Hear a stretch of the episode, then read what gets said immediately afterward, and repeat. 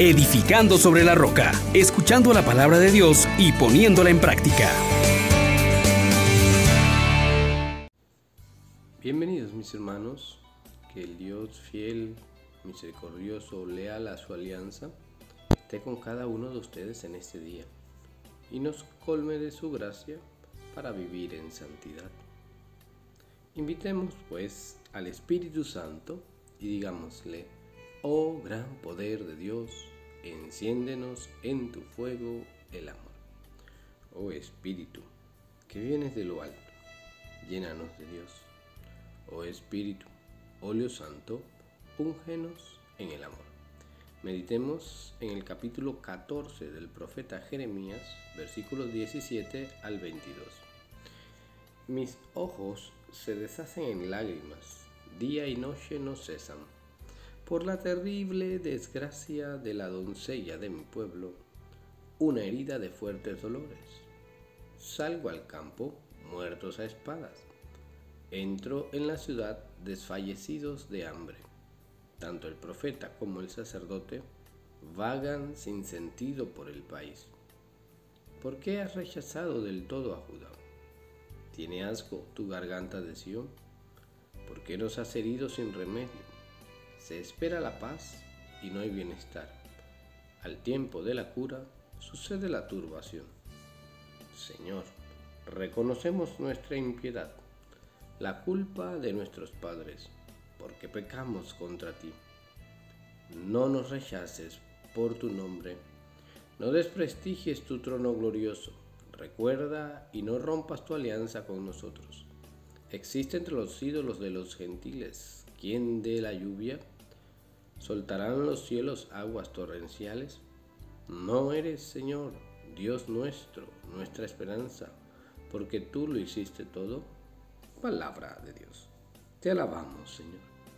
Hermanos, hermanas, definitivamente hoy es necesario volvernos hacia Dios, volver hacia adentro nuestra meditación y descubrir que nuestra realidad social, nuestra realidad humana, está cada vez expresando más y más la terrible desgracia de vivir de espaldas a Dios, de vivir en pecado. El pecado trae consecuencias y la vamos experimentando no solo a nivel personal, sino también a nivel social. Hay una carga que ofende a Dios colectivamente y esto pues nos va haciendo ver el mundo en una degradación constante.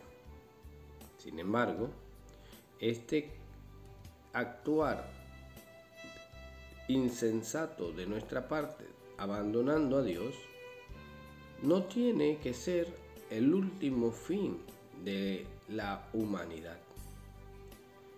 Toda esa situación de muerte, de desolación, no tiene que ser nuestra cotidianidad. Es bueno que comencemos a ver que el mundo en que vivimos está afectado por el pecado y como el profeta Jeremías, hacernos esa pregunta, ¿por qué has rechazado del todo a Judá? ¿Tiene asco tu garganta de Sión? No es que Dios nos haya rechazado, entiende el profeta, sino es que el pueblo ha olvidado a Dios. Se esperaba la paz y no hay bienestar. Volver nuestra mirada a Dios y decirle, Señor, ¿qué, qué está pasando? Ayúdanos a cambiar. Entonces, el profeta nos coloca delante de Dios, y nos dice, mira, eh, Señor, eh, sí hemos pecado. Reconocemos nuestra impiedad reconocemos que nos hemos apartado de tu nombre. Pero no nos rechaces. No desprestigies tu trono glorioso. Recuerda y no rompas tu alianza con nosotros. Hemos fallado, hermanos, pero Dios es fiel. Clamemos a la fidelidad de Dios. Clamémoslo a Él como nuestro Señor, nuestra esperanza, el que lo hizo todo. Señor Dios nuestro, hoy te damos gracias por tu paciencia para con nosotros, por tu misericordia. Sabemos que y reconocemos que hemos pecado, pero que tú eres fiel, que tú eres un Dios de pactos, un Dios de alianzas. Restauranos, Señor, vuélvete a nosotros y proclamaremos tu misericordia. Bendiciones para todos ustedes. Les exhortamos, hermanos, por la misericordia de Dios, que pongan por obra la palabra y no se contenten solo con oírla.